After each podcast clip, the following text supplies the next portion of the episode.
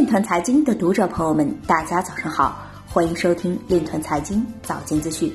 今天是二零二零年一月十日，星期五，农历亥年腊月十六。首先，让我们聚焦今日财经。俄罗斯国有核电站将为比特币矿工设备提供租用空间。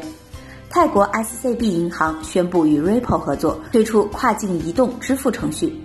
二零一九年中国银行业十大事件包括加快推动区块链等新技术应用。广州地铁区块链电子发票系统现已上线试运营。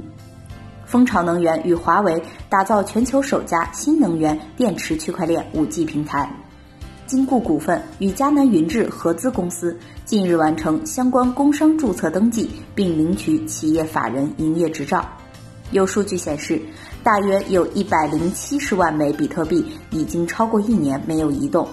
区块链入选今日头条年度流行语 TOP 五。特朗普表示不希望使用军事力量，伊朗必须放弃其获得核武器的野心。CNBC 主持人表示，投资者正在把比特币当作躲避政治事件的安全港。今日财经就到这里，下面我们来聊一聊关于区块链的那些事儿。据和讯网消息。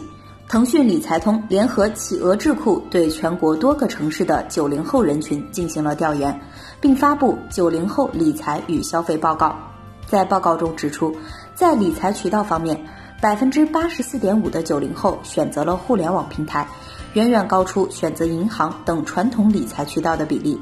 目前，有越来越多的九零后年轻人开始持有以比特币为代表的数字货币。以上就是今天链团财经早间资讯的全部内容，感谢您的关注与支持，祝您生活愉快，我们明天再见。